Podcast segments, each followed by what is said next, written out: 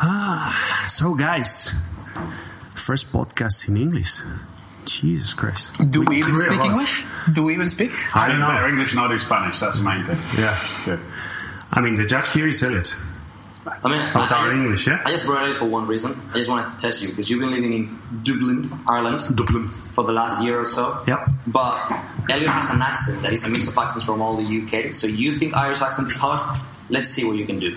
This is true. Most Spanish people really struggle to understand me, but they'll understand Scouse, Geordie, Manc, Irish, Scottish, no problem. Just not mine. It's Yeah. true. That's why there's, there's a lot of places there around Yeah. your boys. Yeah, yeah, yeah. I think it's because he has a mix of accents because he's been all over the UK. So then he has some things that are from the north, some things that are from sunny Brighton, and then uh, South, from southwest, London, and north, Yeah. but all quite strong regional accents everywhere I've been. Yeah, pick up strange words from each one. I remember the first meeting um, I had in UP, like in person. It was um, Elliott, uh, Nick, uh, one guy called Sash, and me. And for the first half an hour, I couldn't understand shit that they were saying. And they were saying something, and then Nick would ask me what I thought about it, and I was like, Uh huh. Everything good. Yeah, At least half an hour. I've spent Yeah. five years not understanding what the fuck you were saying. I cheated because I need. You couldn't make money any other way. Bullshit. Life is this. I like this. Who the fuck is that guy? I feel the need, the need for. Good morning, good evening, and good night. Jesus Christ, I'm saying this in English. That's great. You, you Perfect. know it. You're it. Um, this is Ethos Podcast, and we are here in Marbella with the guys. The guys. guys. Alberto Alvarez, how are you, man? I'm good. Good. Thank you. Eduardo Barrecheguren, Edu. I'm having the time of my life because your voice changes when it goes in English. Yeah, obviously It's everyone. funny. Yeah, yeah, it goes up a little bit. Yeah. My, mine does the opposite. Mine goes down. Yeah, and obviously, there you go. Atom, how are you, man? I'm good, thank you. Thank you very much. Nice to be here with everybody on your first Spanish podcast. Yeah, Or first so- English podcast, rather. So, first question: Do I say your names and my name, British version or Spanish version? I mean, is Alberto and Edu, or Alberto and Edu? Ah, that's a tough one, right? Does this even deserve an answer? Yeah, always. I always deserve an answer, man. Uh, do your best. Yeah. Okay. I mean, I, I think it's harder to change. If you're speaking with an English accent, it's easier for you to keep on going. Even if I say Carlo, than say Yeah. Carlo when you're speaking. Yeah, yeah, yeah. Yeah, That's perfect, So perfect. up to you. So, Edu, why is Elliott Upton sit here in our coach? Uh, we brought Elliott because uh, he has a vast experience in the fitness industry. He's been a trainer for many years, and he's also in charge of mentoring other trainers, of hiring all the trainers. Uh, he's in charge of the Live Up online uh, online training from uh, Ultimate Performance. So uh, anyone that follows that knows what that means. That means high standards. That means loads of results. So I want him to explain to us what he thinks is going wrong in the fitness industry for both clients and trainers alike. Like why why do most trainers leave the industry within two years? What are they doing wrong, and how can they develop a career uh, like his or like other people that are developing long term careers in the fitness industry? Okay, so I'm going to start with a, not a question, just a word. And I want you to give some background, some context to it. Fitness, online, and patience in social media and all the strategy. How do you put the If I was to put those three together, um, from my, my point of view, my instinctual answer to that is that people try to take their fitness and their businesses online without being patient enough to lay the groundwork. You know, the online industry is let's start with the fitness industry. The fitness industry is an industry where you can earn a lot of money, but it has the lowest barrier to entry of any industry where you can earn any level of half decent income. So it's attractive to a lot of people, especially anyone who's ever done a day's exercise in their life, because they think, I want to do this and I want to earn money out of it. The problem is now that we have social media that has latched on to fitness in a very, very big way. And that means that people bypass the foundations that they need to learn and then go straight into being an online trainer. Huge issue with that is you can only be an online trainer when you've learned to read between the lines. You only learn to read between the lines when you've seen everything go right or wrong for every possible type of client. You need to know that when a, you program this for a client, one of 50 different things could happen. You need to be able to read the client and see what happens. These foundations are not laid because the new PTs, these online trainers, are not patient enough to understand you're going to have to put 10 to 15 hours, 1,000 hours worth of work. Now, it seems a lot, but that disappears pretty quickly when you're a busy PT. You're going to need that foundation of 10 to 15,000 hours before you become an online trainer. Because not only are you going to be pretty shit at it, but ethically, you're putting your paying clients in an unsafe position because you don't know what you're doing, Yep. Yeah, yeah. basically. Absolutely. So basically, the thing is, um, I think in the now it's very fashionable. The whole being becoming an online trainer. People think that you work with a computer in the beach. I've never worked with my computer in the beach. Regardless of where I am in the world, I always work in a coffee shop or in a room. It's exactly the same. My days look the same whether I'm in Thailand, I'm in Madrid, I'm in Marbella, where the fuck I am. And what people don't understand is that um, you cannot be a good online trainer unless you've been in the trenches enough and you've been able to evaluate on the spot what can go wrong, how to change it on the spot, and how can you predict what can go wrong. Which is it's a much harder job, in my opinion, to be an online trainer than a, than a personal trainer when it comes to uh, programming. Because on when you're a live PT, you can change the program if you see something's going wrong. When you're an online trainer, you put the program, and if the person is not able to do something, it's your fault. They might they, they don't have anyone there to tell them to coach them into doing it, to change it, to this, to that. So You have um, to predict the variables long before they happen and plan for the solution within the program. You know, because especially with online clients, is it's very, very easy to feel alone or lose faith extremely quickly. And you mentioned, you know, before being an online trainer, you need to spend time in the trenches. Between, before being a good trainer, you need years in the trenches. It's not a case of I've been in the gym for a year. You know, one of the biggest personalities on social media right now in the fitness industry it's laughable because every time he says, you know, and he is one of the biggest online personal trainers because he's an entertainer and a marketer, but he blags, ab- oh, sorry, brags about doing 5,000 hours of personal training. To me, that's, it's laughable. To most people in the industry, that's laughable. You know, that's not experience. That's a junior. Yep. So, Did you say enter trainer? in the trainer. Enter trainer? and the trainer, I think. enter trainer. It's an Uh, uh, definitely an enter trainer, yeah. Without doubt, he's an enter trainer, for sure. I think adding trainer to that, rather than just being entertainer, is quite kind. I I think one of the problems that we find on, on social media as well is that people are not looking for how can I sharpen my tools, how can I be the best trainer I can be. Rather, they are chasing likes, they're chasing praise. So I remember joining UP, and um, I know for a fact that it was the same for Elliott. When you join somewhere like UP, you feel the pressure to, to you have to perform at a world class level because that's what is expected from anyone that wears that polo, and that's what uh, anyone that comes from outside your gym expects from you. You know what I mean? Like you have uh, new clients coming in, you have other trainers coming in to do courses, and they look at how you do things and see are they really that good. And the problem is that most trainers, when they're online, because they don't have to be accountable, they don't have to respond to any organism, they don't have to respond many times to any boss or anything. They answer emails very late if they do. They send cookie cutter programs because they, they don't feel the pressure to keep the standard high. No accountability, which is the most powerful thing, not only for your client, but for you as a trainer or as a business person is, you know, making yourself accountable to if yourself, if you're that strong willed or somebody else at the very least, business partner, partner, friend, whatever. It's hugely important and it is, you're right, something that's very, very much missing for an online trainer. For whoever is not in the fitness industry, we could say that you need to have a good product before you market that product, right? I don't even necessarily think that. You need to know enough about the product itself before you create a product. You know, I think a lot of people can create a good product, but they've usually plagiarized it. They've taken it from someone else.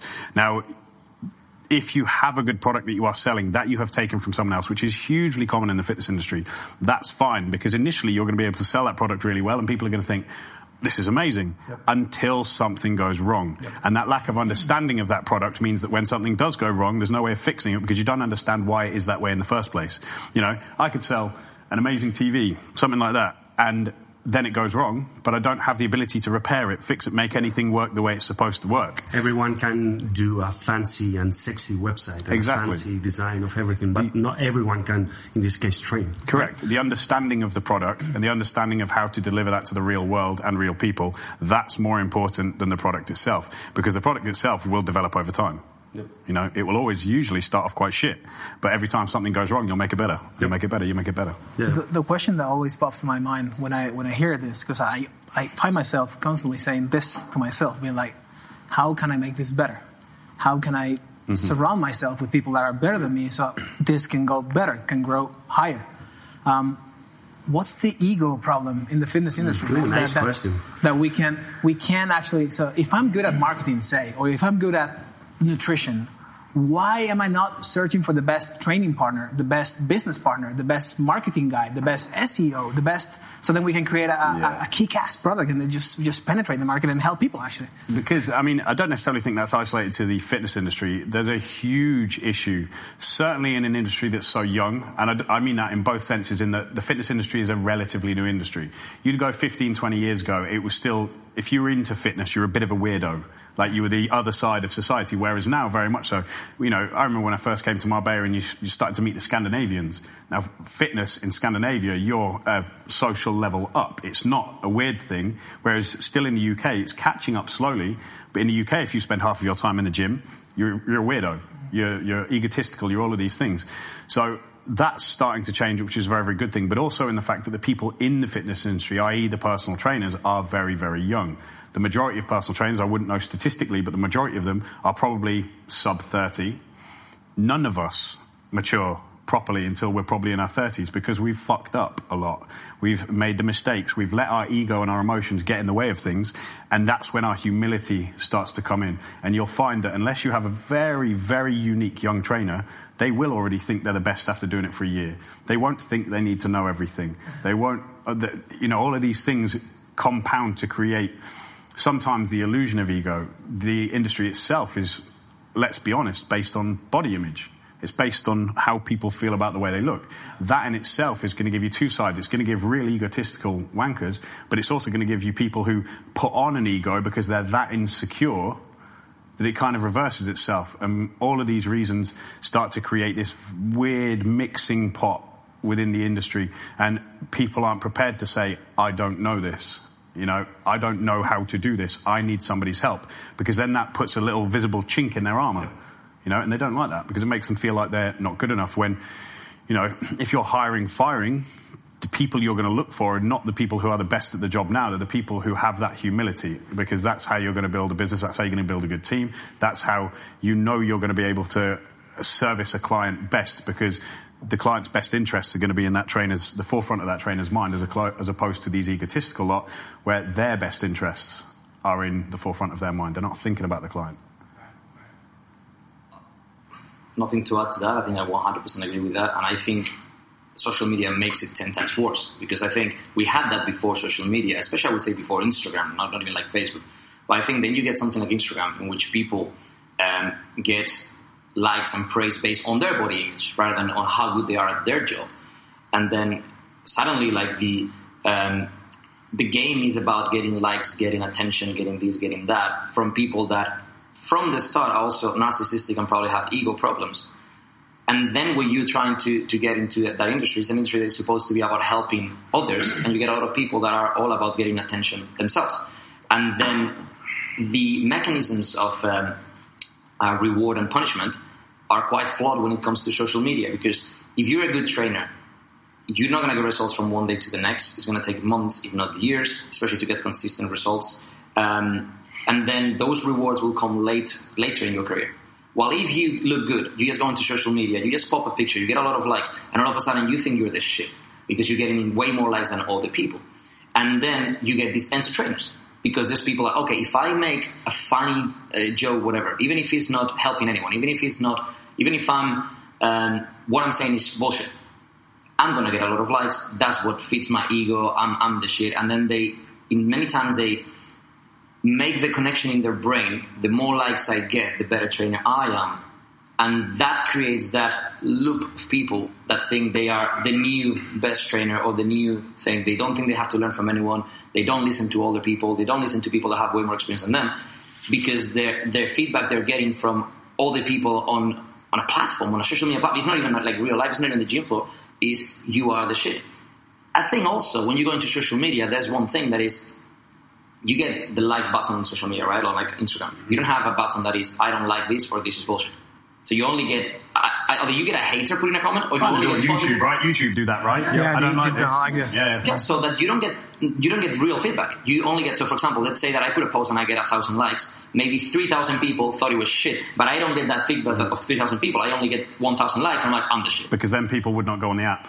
They wouldn't do it. Exactly, yeah. You know, the social media, you're exactly right in everything you've just said, but social media is also, it's removed the geographical limitations of an ego boost. Once upon a time, your mates used to give you a high five and say, yeah, you look sick.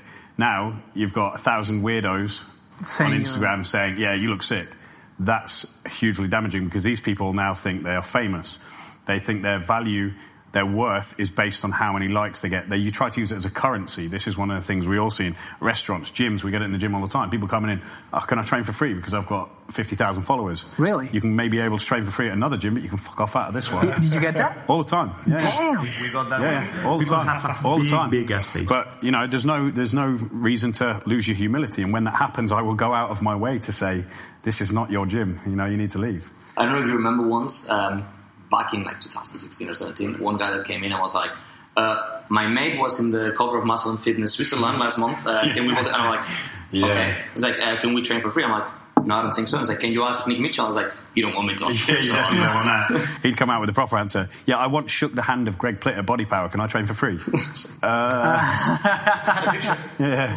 Another thing with social media, and links perfectly with this that we were talking about, is the new thing, the new pill, the new keto diet who's gonna fit your shit in, I don't know, three minutes. Yeah. Uh, how's this affecting to the fitness industry?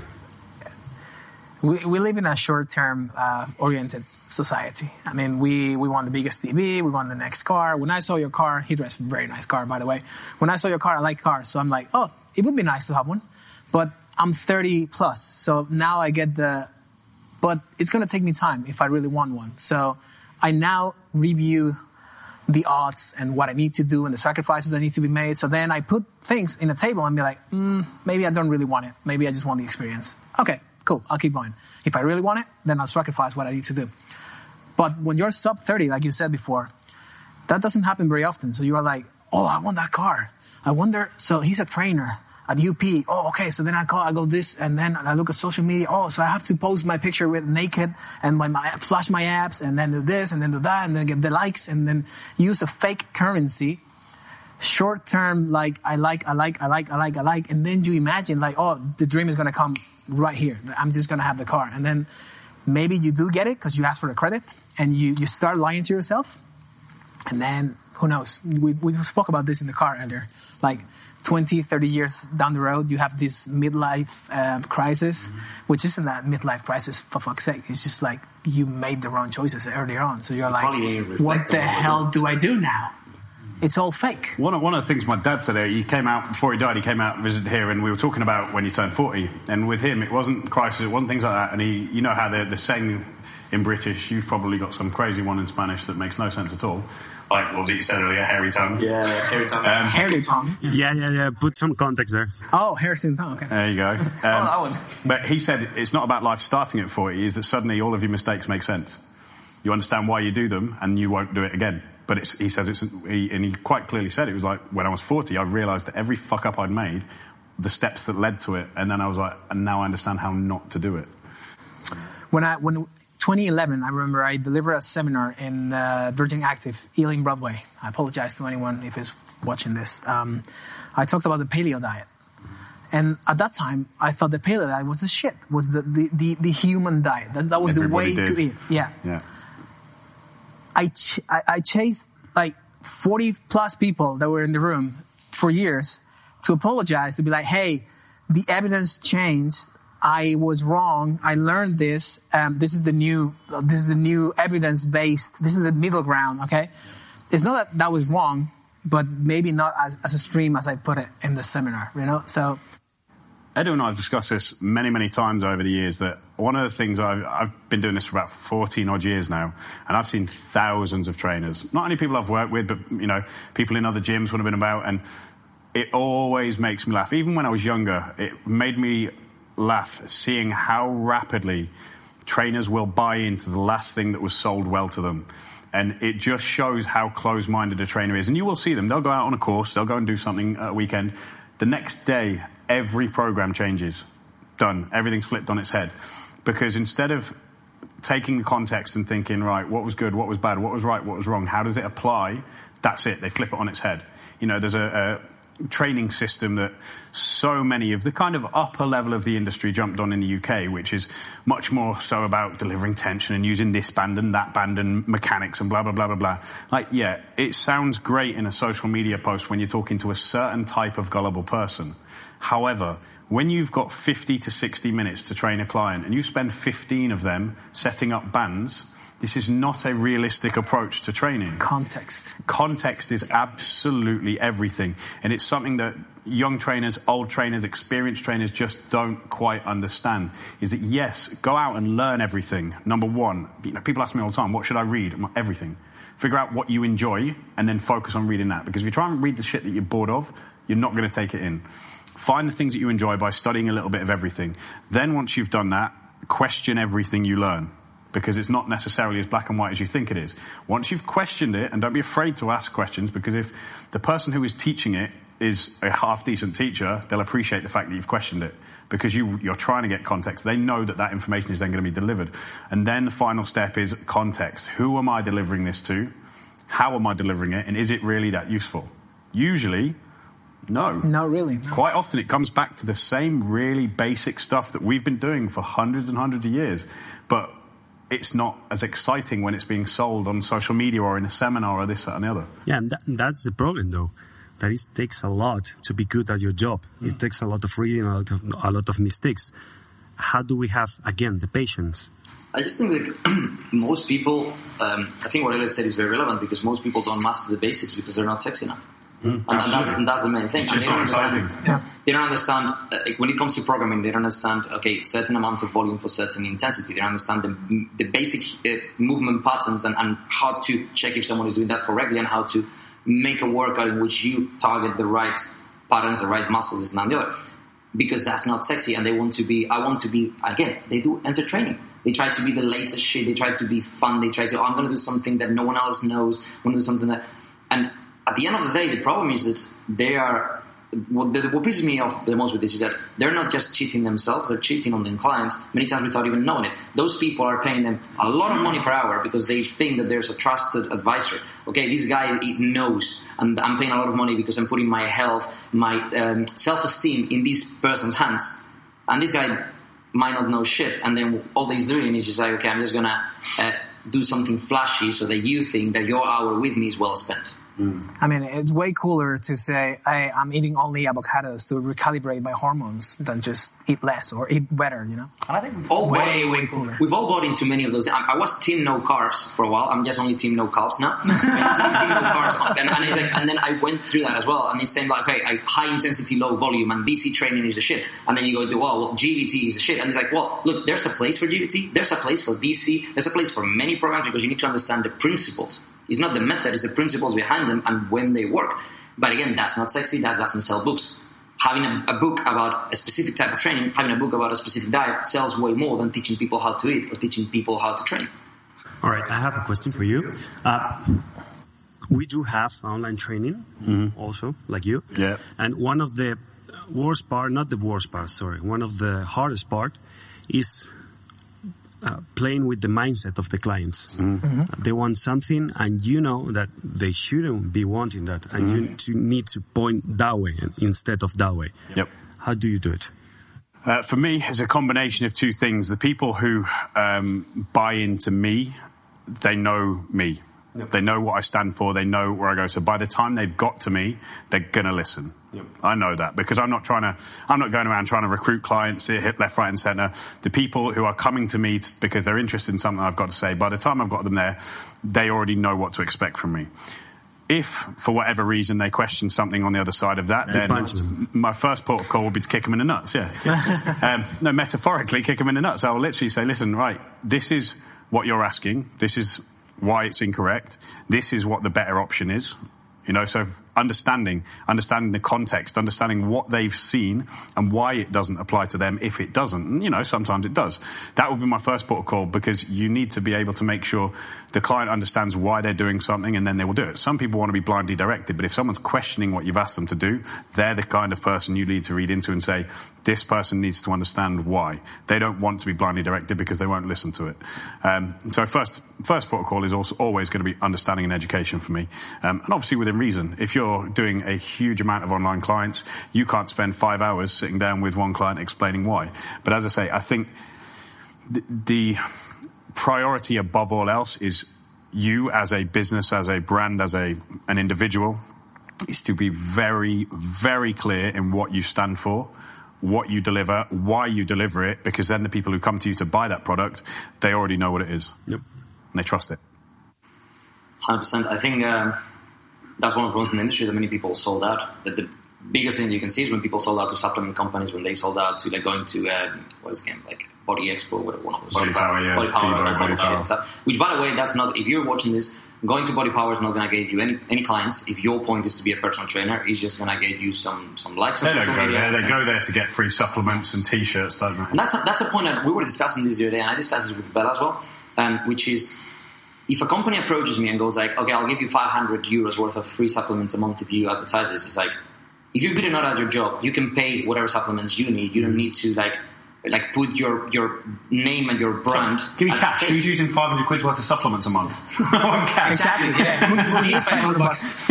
And again, 500 bucks. If you go on, if you're a good trainer, 500 bucks is going to be anywhere in between five and eight sessions. If you're a relatively good trainer, right? And if you're like a entry level trainer, that's going to be like 10 sessions. Yeah. So that's something that you can do in a day and a half. So are you going to put your name at stake?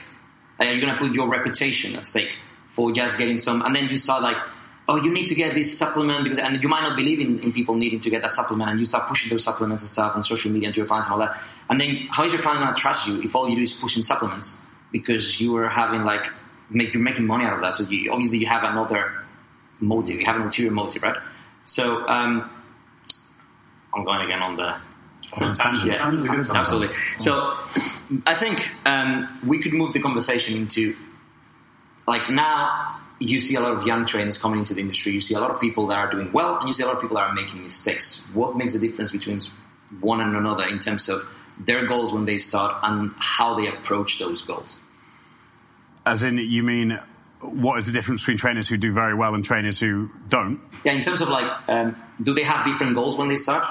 That's one point, and then the other point would be how do they approach the let's say the first six months of the first year? The, those that do well, those that don't. To start with, there's a bunch of stuff going on here.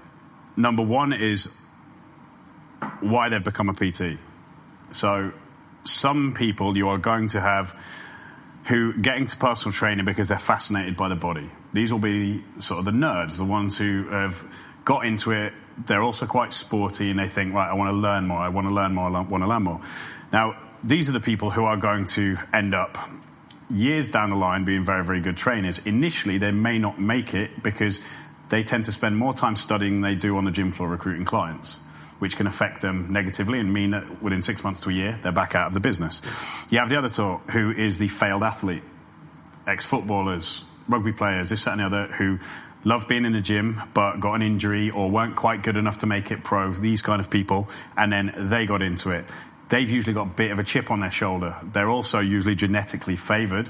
So these will be the ones who tend to go off on the social media route, you know, naked selfies, this, that, and the other. Then you will have people who, and this is very, very common in the UK, who have no other career prospects, and the job centre turns around and says, "Well, we'll fund a six-week course for you, and you can be a personal trainer and earn Yeah, 50 level quid an three, hour." huh? Now, this happens in many, many countries, but it's very popular in the UK.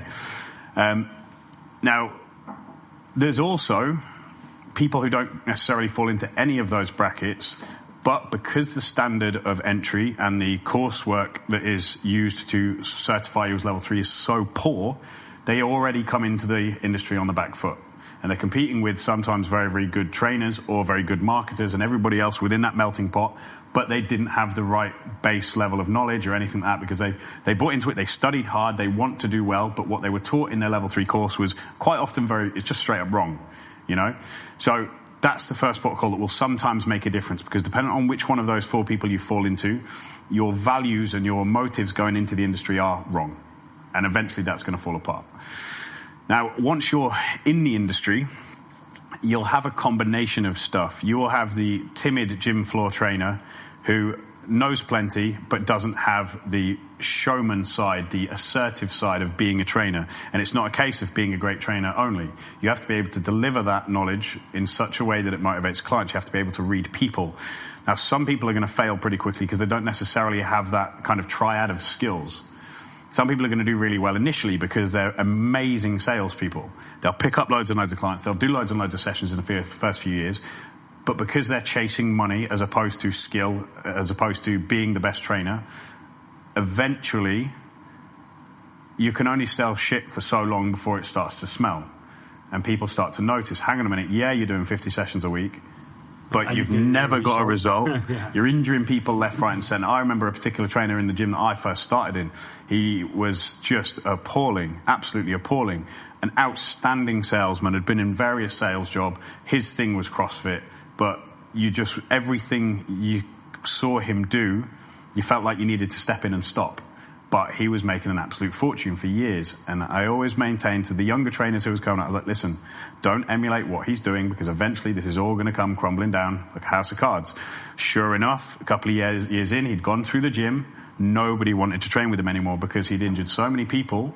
Sold loads of sessions in the first years. Everyone thought he's busy. We need to do it like him. Just stick to what you know, do it right, do it well. And eventually, two years on, he had to leave the personal training industry because he'd gone into it chasing loads of money, didn't worry about what he was doing to clients' health, mindset, this, that, and the other. So there are so many aspects within that that are going to contribute to whether someone is a success or whether someone is a failure. Would that The- be a similar thing to the to what's happening in social media now with the promo codes from X Protein or whatever? So a trainer that might be good actually, they sell themselves like we spoke earlier to a brand. They're chasing money in the short term, and then they have to leave the industry because Yes, man, no. I mean, I don't actually know what, with that. what- I don't think it's chasing money because the supplements industry now. There's so many, uh, basically supplements whores, both male and female, that they sponsor athletes. exactly that they don't pay them anything. They really don't. Absolutely nothing, especially with social media, because so many followers are bought and likes are bought and this that, and the other. There's no real accurate way of reliably understanding who's going to deliver value to your brand. Now, that suggests that it's probably not for money. It's all about ego and this need to be famous status, yeah. famous because now we live in a day and age where people think that having followers makes you a better person. It makes you a more popular person. It plugs those holes in your insecurity. So they chase that. They find a way to be. Look at reality TV, going off from the fitness industry. But reality TV is a legitimate career path for young women, especially now, who are willing to be famous for anything. It doesn't matter how disgusting, dirty, immoral it is. All over the world, being a reality TV star is now a career path. Not because of money or anything like that, because they just want to be famous. And this, the fitness industry is the same. People go in sometimes at a disadvantage, sometimes because they don't have that triad of skills they need, and sometimes, you know, because their need to be famous is going to detract from their ability to ever be a good trainer. You know, the, the trainers who are spending time in the early part of their career studying don't have time to fuck around on social media all the time. They're sitting with their head in a book. You might see a post or two a week. You know, 10, 15 years down your career when all of that information is in your head, yeah, maybe you're going to spend a bit more time on social media putting it out there. But at the start of your career, you shouldn't have time. You know, you should be on that gym floor five minutes before the gym door opens. You should leave five minutes after it shuts because your clients, the potential clients, your market is going to see you committing more time, more effort to any than or to the gym in your career than anybody else. Yeah. The issue here is uh, the basic logic is good, right? I'm a trainer. I see a brand and I need, I need their stamp, right? Okay, I have the stamp. I'm an athlete, a sponsor, or blah, blah, blah. But, uh, do my protein, for example, Prothis or XXX, whatever, is not a good stamp. You need to get a stamp either from your results or either for a company who gets results. So imagine I go to UP or you go to UP and you get results. You get your own results and you also get the UP stamp. That's what you need to get, right? Yeah, I mean that in itself is a curse. You know, we've had many, many trainers come through UP that the second they have that badge on their chest, they think they're a rock star, and it all falls apart from that moment. Um, it's, it can be a blessing and a curse. I think also that whole sponsored athlete thing has changed because once upon a time there was five to ten sponsored athletes in the world that were genuinely famous, you know, and they were industry leaders. They actually did know what they were doing, both in the gym and from a marketing perspective, and they inspired people. Now the word sponsored athlete means nothing because it's just who bought the most likes a year ago. And actually, we were talking about it uh, like uh, three years ago. It was like um, 20 years ago. Only Michael Jordan has a sneakers brand, right? Now, even I don't know Demi Lillard, who is a really good player, like amazing good player, and now he has a sneaker. He's not, yeah, he's not like anything uh, remarkable. I know trainers who have sneaker brands. Yeah, I think um, one of the things is like when people go into the industry, who do you look up to? So, and that's gonna make a big change, right? Do you look up to like I don't know? I'm gonna I'm gonna say names. Uh, nothing against any of these names, because they're like different profiles, right? Do you look up to Steve Cook?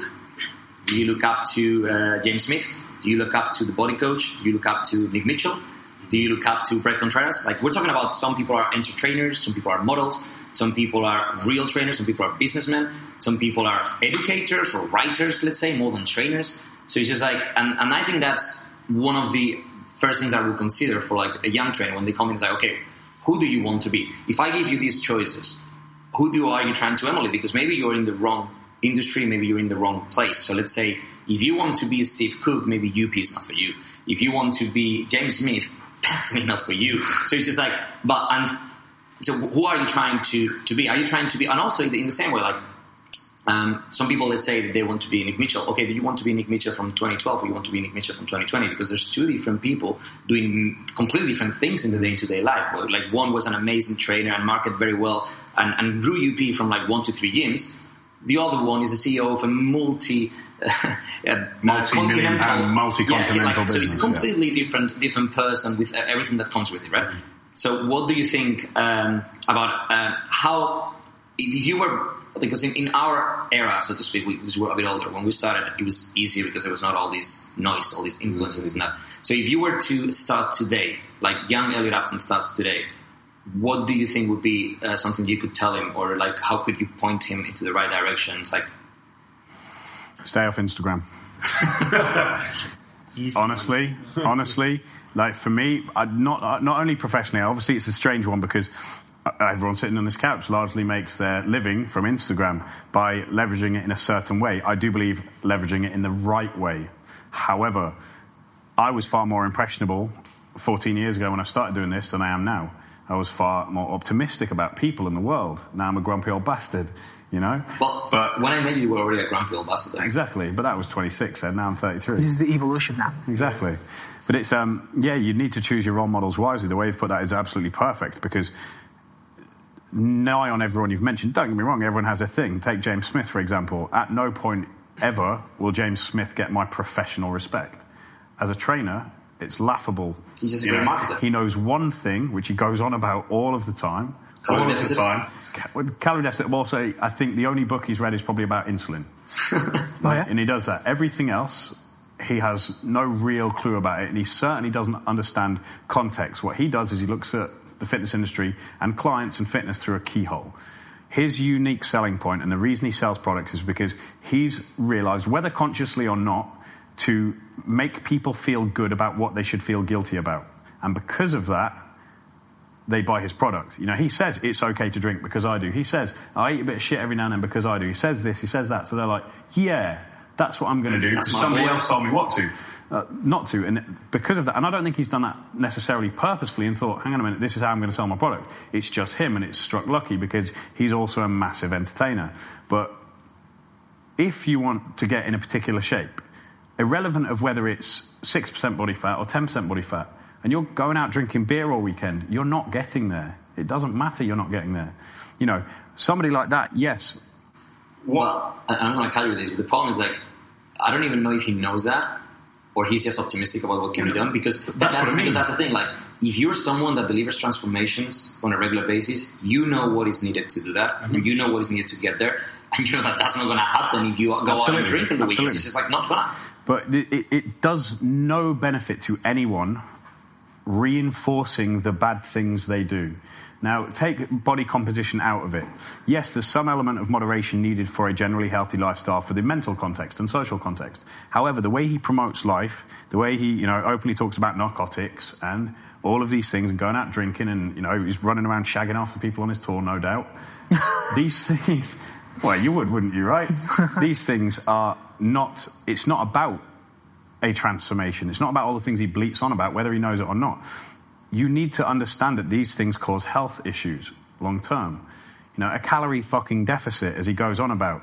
What that suggests to all of his followers is one of two things, and to the world, is that in order to be in a calorie deficit, you're going to do one of two things. You're either going to starve yourself, or you're going to train so much you end up in a deficit anyway. But it's not about that. It's about fueling yourself to optimize how many calories your body burns. Bring your metabolic set point up, all of these kind of things. You know what but he just doesn't about? because he knows one thing and he entertains. You're gonna like this. We were talking today about a metaphor in between, like um, you know, like there's many ways to get to. Uh, in Spanish, we have a saying is like there's many roads to get to Rome, or all roads get to Rome, something like that. So you can get if you want to lose fat, you can get there with a keto diet, you can get there with low carbs, high carbs, these and that. There's many ways, right? But most people just want the easy way to get there in terms of education. So they just want to get the magic pill. Just tell me don't, not to eat carbs. That's easy for me. I just follow it.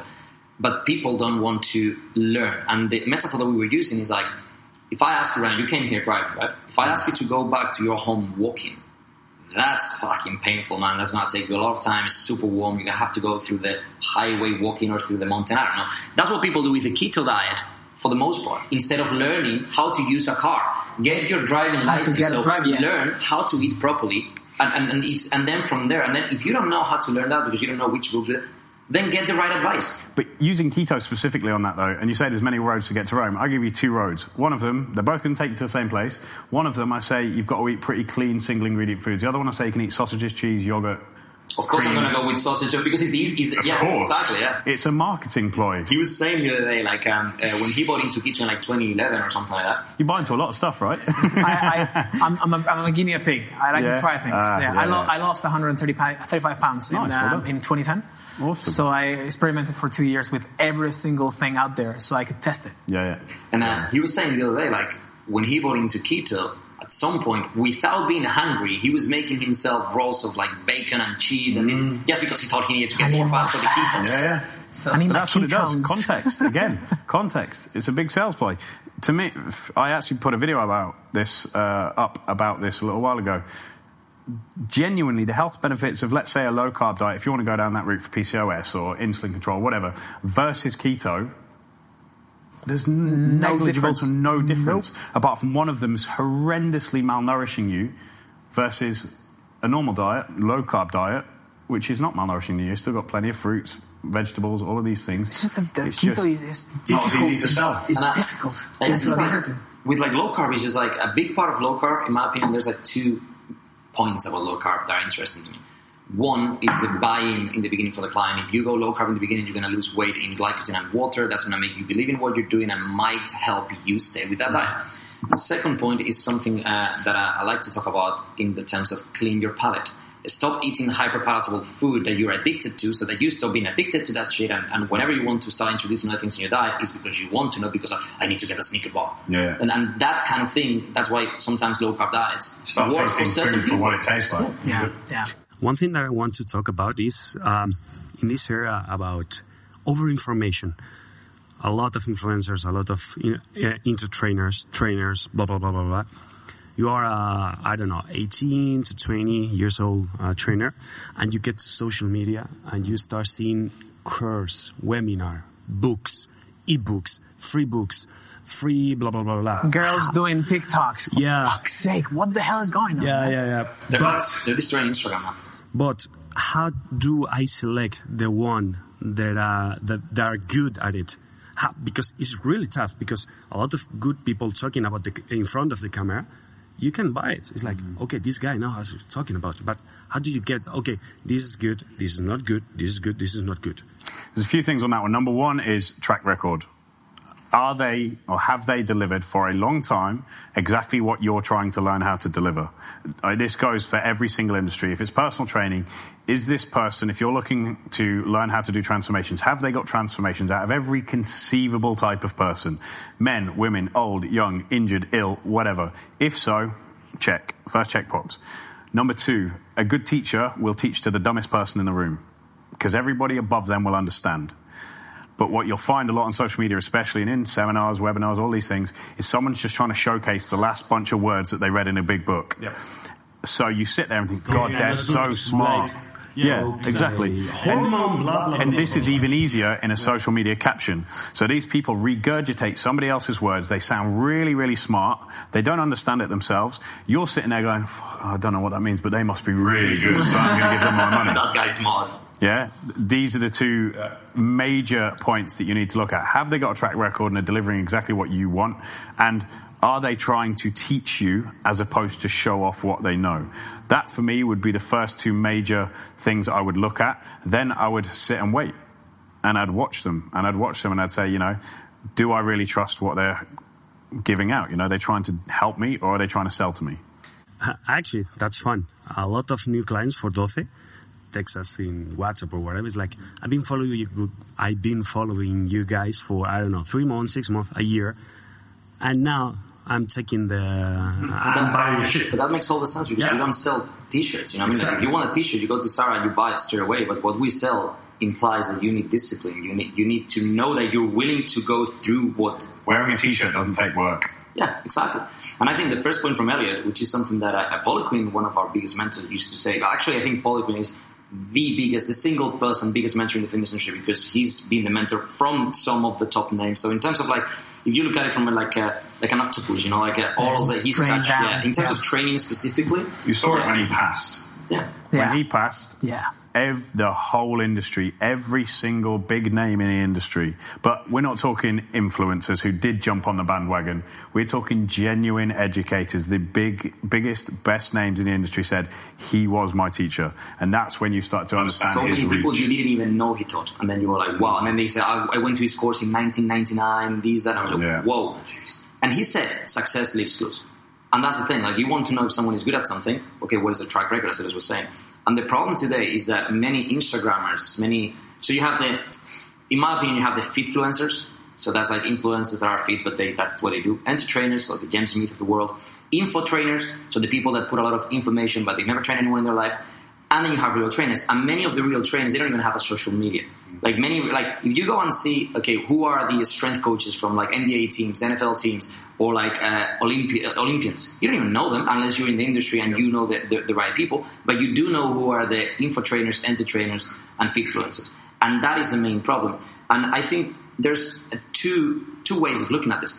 One part of it is um, why some of the best names are not marketed properly, and that has two uh, reads in my head. One is because they don't care. That's that's one main point. Like because they care about their job and what they're doing, they don't care about being marketed. Another one is because they don't know how to.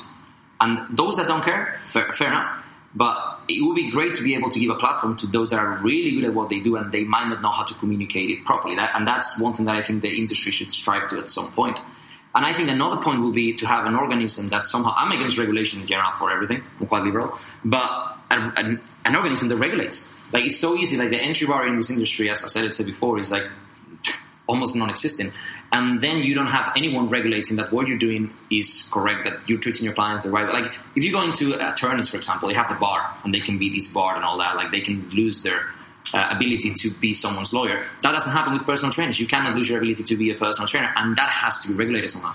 I was thinking about this on the car on the way up, you know, because we've discussed it many, many times, and I figured it would probably come up in this, but that will never happen with the fitness industry until it gets the support from global governments, i.e., the governments in each country understanding that it is a very, very necessary profession, one that has a huge impact on public health, government spending, all of the things that are affected by poor health that personal trainers, when on personal training, when done right, can prevent. I can't see that happening, honestly, because the only way a governing body is going to be able to say, you know, reps have tried it in the UK and Yeah. failed miserably. It's a private company Yeah. that's just rolling in money from people's subscriptions by saying, yeah, yeah, you must have your CPDs and you must do this. But they're still allowing people to qualify in 48 hours. Yep. The government needs to turn around and say, do you know what? No, this is now a regulated industry. If you want to earn 50 to 100 pounds an hour, doctor, five years minimum training. Architect, seven years. Accountant, five years. You are scrutinized to every possible detail, every part of your day. Personal trainer, two, two days if you're a CrossFit coach, six weeks if you're a normal personal trainer, then you're left to it. I mean, you know the problem as well that in Spain, for example, um, now they try to regulate it, and the way they regulate it is that uh, to be a personal trainer, a qualified personal trainer, you have to be a sports science. Uh, Damn, if they're regulated, they should come to Marbella and regulate some of the gyms here. that has nothing. that has nothing to do sports science. They don't really. They don't really do that. You know what I mean? Um, so there has to be a career about that with a lot of practical experience before you actually Exactly. start charging anyone. And Um, I think that one main problem that we have as well has to do with nutrition, has to do with lobbies within the nutrition. You know, like there's many powerful lobbies, especially if we go to the US, that are not interested in, in people improving their health because that will imply that they will lose tons of billions of, of dollars a year of people not eating shit. So So many conspiracy theories you could pop off on but, there. but it's part of that. It's just like how many, how much money is, is with like snacks and certain types of foods and certain types of drinks, and then you don't want people to be aware of that because then you're not going to make money. Uh, one thing that we have in the Spanish podcast is a thing that we call the box of the things that they are obvious. I'm going to open that and say that we're talking about health here. We're not talking about industry. We are not talking about money. We're talking about people who take care of health. And that's what you said before. Like one guy who is not taking, uh, not reading, not going to any course and just saying uh, the one book that they read is going to affect a lot of people the rest of their life, right?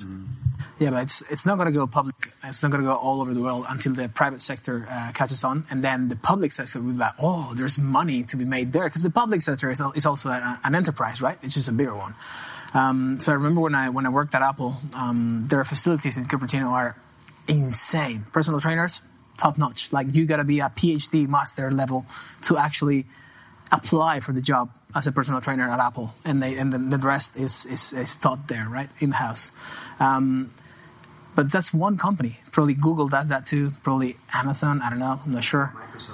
Yeah, there's maybe five or six mega mega moth company doing companies doing that, and then the rest. If you go to Marbella down there, I don't know what's a big company here. What's a, a big um, club, Ocean Club? Let's say they have Yeah. 30, 30 people working there. You go there and be like, hey, hello, I'm, I'm Alberto, UP. Um, you guys, if you if you improve your fitness at this level, these guys won't be sick as many times throughout the year. So then you'll be you'll have more money, and there's also tax benefits and blah blah blah. Are you interested? Nah, that's too much hassle. No, no, no. Who the nah. fuck is that guy? Yeah, yeah. Who are you? Yeah. Right. So Many, many single owner businesses and large businesses have tried that for years. You know, certainly in the UK, I can only give my experience of the UK, but um, this always comes up against the same barriers because there is less money to be made now after COVID because there's a kind of health kick. They have started uh, supplying weight loss injections on the NHS, which is obviously just the most laughable, ridiculous thing ever. That's- and that's soup not and like- shake diets. Yeah. Super shake diets. 600 calorie soup and shake diets. damn. I mean, there's no words for that. at loads all. loads of habits. Sponsored by the NHS. Yeah. It's just- literally it is. It's all paid for by the NHS. You know, and this is their, their way of, after a global crisis, saying, yeah, we're going to improve people's health by the most idiotic means possible. It's laughable, but you know, uh, even on social media, I hassled the shit out of Boris on Twitter, on uh, Instagram. As UP, we've we've approached the House of Commons to try and say, listen, let us help. You know, along with a thousand other gyms who will have done the same, but it will not happen. You know, I think like um, as Alberto was saying, think about the private sector, but also when it comes to private sector, let's put UP as an example. UP is uh, potentially one of the only companies in the fitness uh, personal training world that could get to a level in which they can help influence. Influence, yeah. because they can start getting into studies with universities. They can they can create certain. You know, you have enough financial muscle that you can actually do something about it. It will take time, obviously. And I know, like uh, Nick and Joe and you, like there's some some of the biggest names in UP are interested in all this. And I think that's important. It's never going to come from the public sector. First of all, because you have sometimes the uh, Minister of Health doesn't know shit. So then, how are you going to, you know? And second, I think there's also a uh, in terms of incentives. When it comes to uh, doctors or PTs, right? Doctors cure illnesses. Yeah. Means someone has to be ill to start with, and that makes money. If someone is not ill to start with, that's not making money because you're preventing an illness, you're not curing something. And that I think that's one of the problems that we have as well. And I, I, without getting con- into conspiracy or anything like that, you know what I mean? But Yeah, like, there's, there's many ways you can look at this. I don't, I don't, I don't actually think there's, there's real um, harm to be done there. Uh, I don't think it's, it's our society trying to make harm there. It's just that we are incompetent there. No, but like I think in terms of the incentives, what I mean is, if you're gonna have like some of the biggest companies in the world, the snacks and drinks and that, losing tons of money because people stop consuming their products, but there, there's no upside for those lobbies that have that influence. You know, I mean, there's no upside for them. There's just a downside. So you know, in, in the US, I, I say the US because be, US is, is, is like the biggest economy, right? Um, they those lobbies put millions and millions and millions into politicians' pockets so that they get elected. And then those politicians owe them something. So obviously, in terms of passing laws, it's not going to happen that they pass laws that will go against those same lobbies that give them money. It's not that you want people to be sick. It's that you give me money to be in the White House. People being sick for business. Yeah. It's, yeah. This is a deal between you and me. So I'm, I'm, I I promise you, I will not pass a law that will uh, educate people into. So we need to make people being fit a business. Yeah, yeah, then it, it will- will- it it will will all all change. change. It has to come from again from private sector. It has to come from like big companies that can See make that outside. impact. Yeah, Yeah, yeah. because they do have an asset on it. Yep. Well, things are you know potentially changing. Look at all of these uh, these tech companies now that are doing all of the various rings, watches, these kind of things. There's a big shift towards the fitness industry in huge companies. You know that's going to have some effect because inevitably people are going to start becoming very very aware of their health. You know, I know NBA have just signed what's the little ring? They've just The signed the Oura. The Oura ring, ring. yeah. Um, that's going to be a massive deal, and I believe they've just secured millions in funding, and they've only ever sold 190,000 units, which shows the potential of these kind of businesses. And I think that it is going to move. I still doubt that the government will get behind it because you know this information has been too too clear for too long, and still there's no shift towards doing things the right way. I think uh, going back to what I was saying for a second is because we think the government, like an entity, instead of thinking there's people in the government with their individual interests, Yeah. sometimes, sometimes they're compromised, and that and that is the the thing at the end of the day, right? Most of the time, actually. Yeah, exactly. So most of the time, their interests are compromised. Even even with like uh, political parties, you might have someone, let's say, in the House of Commons that thinks in a certain way, but his party thinks in a different way, and they have to keep their mouth shut. Because if you say something against your party, if you don't get the backing of your party, you might not be elected in the next election because they will put another candidate. So there's that's Yeah, you lose your job, you lose but it's not like in terms of like conspiracy about getting people. It's just like there's interest for certain people that at the time are more powerful. Those interests and those people Mm-hmm. that those others, and that imbalances the situation. Yeah, yeah. Ah, let's take it back to the UP. It's like UP is like discipline, results, humility, hard work, dedication. Con- like that's it. Those are the values, right? And then you get a trainer. As soon as they get the badge, like you said, they're like, ah, I got it. They think they're done now. Yeah.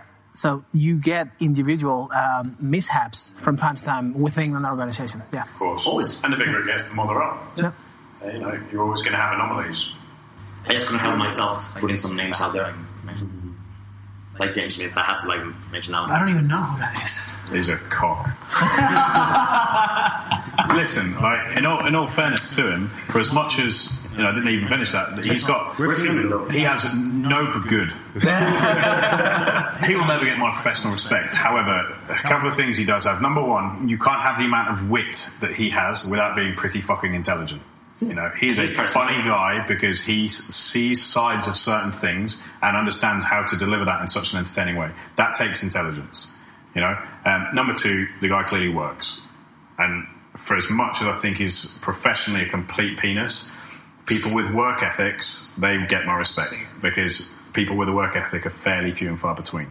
But professionally a twat, every other side, yeah, I've not necessarily got an issue with think, and in a completely different way, if we were to talk about the body coach, for example, like I might not agree with his methods, with this, that, and the other, but the guy is killing it, Yeah, or has been killing it for the last few years, and that, and that deserves respect, whether you agree with his methods or not. Like he's killing it. Yeah. So like.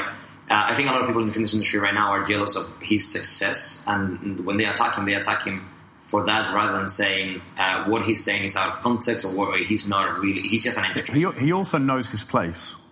The body coach especially knows his place. He doesn't try to be this ultra elite. He knows, listen, I'm just here to make you move in your living room. That's it. To get your kids bouncing around in the living room. I'm not a super trainer. I'm not all of these silly things that people say they are. I just want to get you exercising. And he did that perfectly. And he's never stepped out of that scope and said, you know, I know more than X. You know which one I like? When people go on Instagram and put on their like bio on the description, go like body transformation specialist, and it's like, okay, um, where are your results?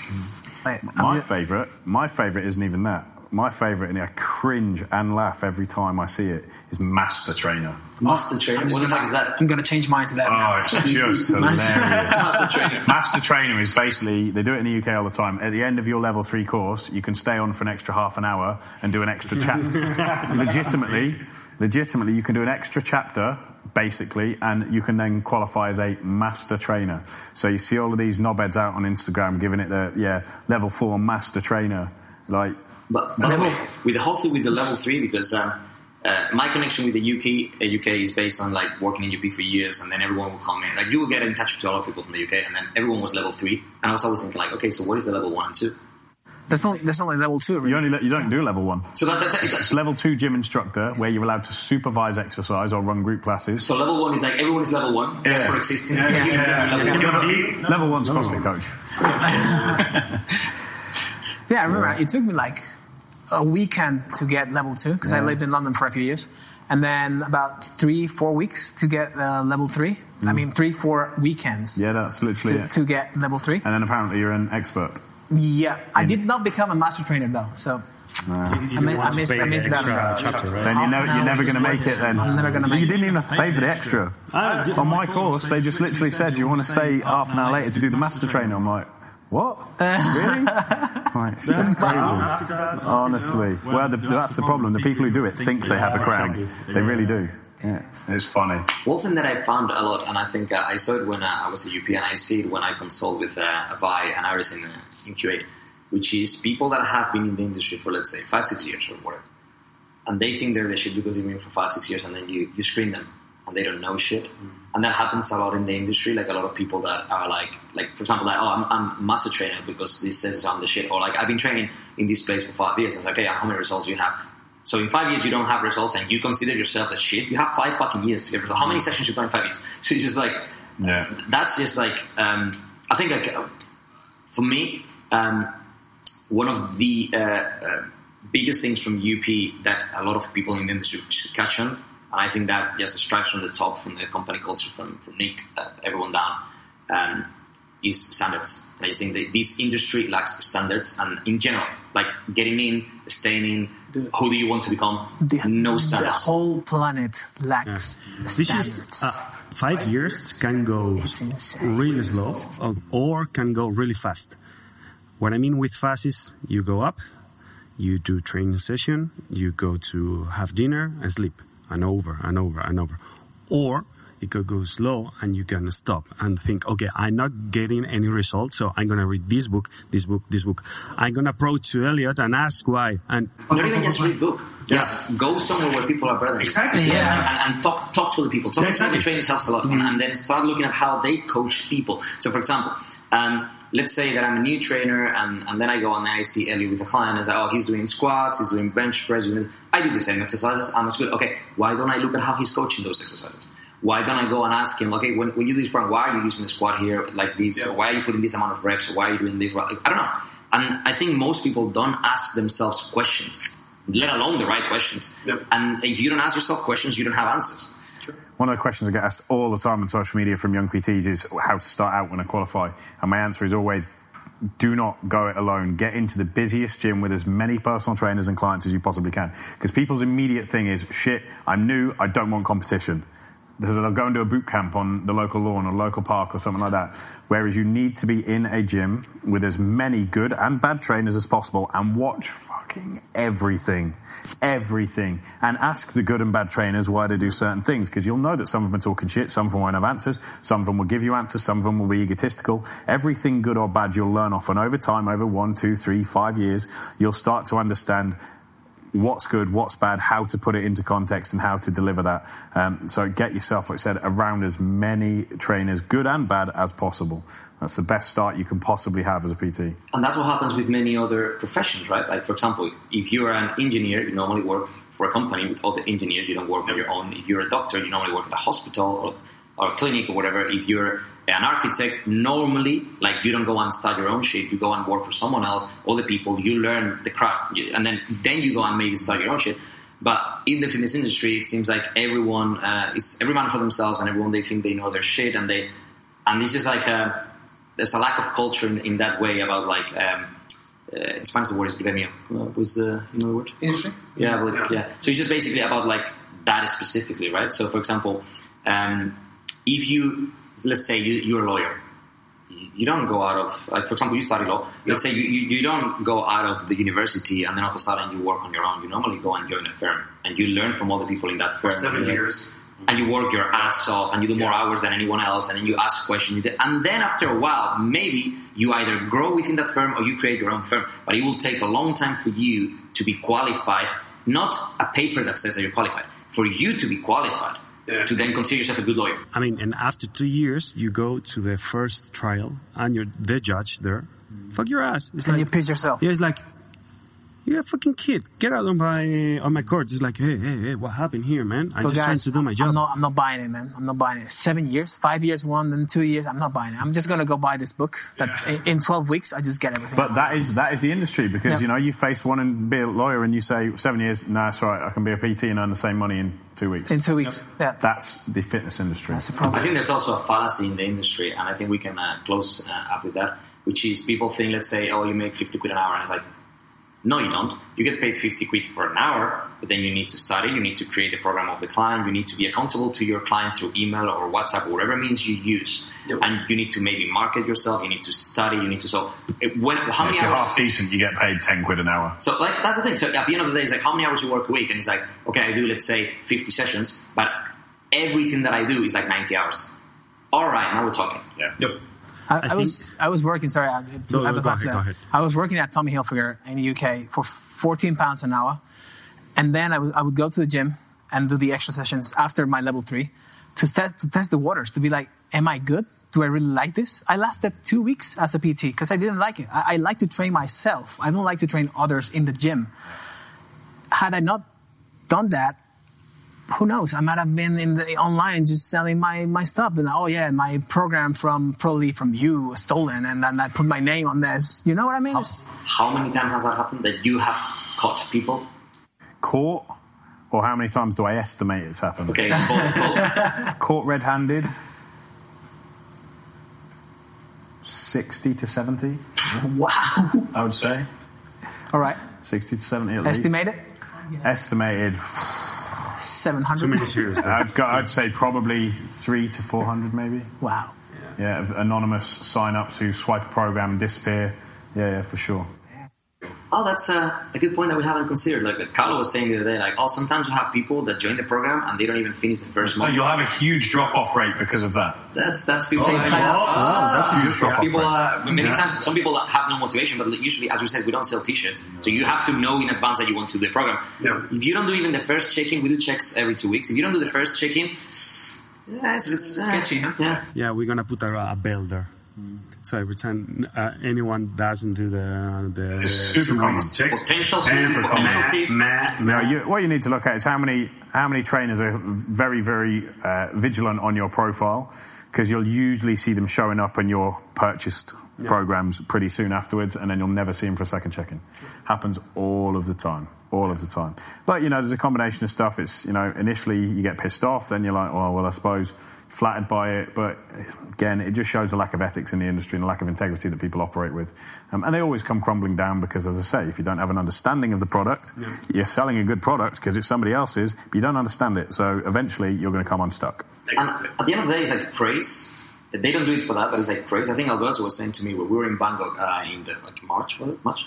Uh, March or April, and then we were walking the street and we were talking about this, about people uh, copying your programs and stuff like that. And then what he was saying was like, okay, like imagine that you go to like a um, one of those uh, street markets or whatever, and then you are uh, the guy that owns Louis Vuitton or whatever, and then you see Chanel being copied, and you see Armani, and you, and you don't see Louis Vuitton. Like, Why the fuck they didn't copy me? Yeah, yeah. Why the fuck they didn't copy me? So it's the, time, the same type of thing. If they copy you, probably you're doing something right. To be fair, most of them are the same t-shirts anyway. Literally. yeah. I've got a friend who knows um, a particularly large company, who I won't name, that sells their t-shirts between average five to six hundred euros per t-shirt. They pay ten cents for them. Wow. okay. Okay. Ten cents. He's very, very, he's very, very close with the, the guy who owns Okay, this brand. uh, Wow. let's quit this shit of podcast. We're on the wrong Yeah, way. yeah, we're on the wrong about business. fitness, Definitely. man. Definitely. This is why all these trainers start their own t-shirt lines. All right, so Elliott, it was a pleasure to have you here. Thank you. Thank you for having me. For the first, not for the last, by the way. All right, so we we, we will have Elliott another time in another podcast in English, right? Got to see how it goes. Just got to make sure everyone likes us ranting about the industry, right? Yeah, yeah, yeah. So, yeah, it's gonna be fun, fun, fun, fun. Alberto Alvarez, thank you very much for being here. Yeah, Alberto Alvarez. Better? Yeah. Have you heard his English accent talking about water? What up? What up?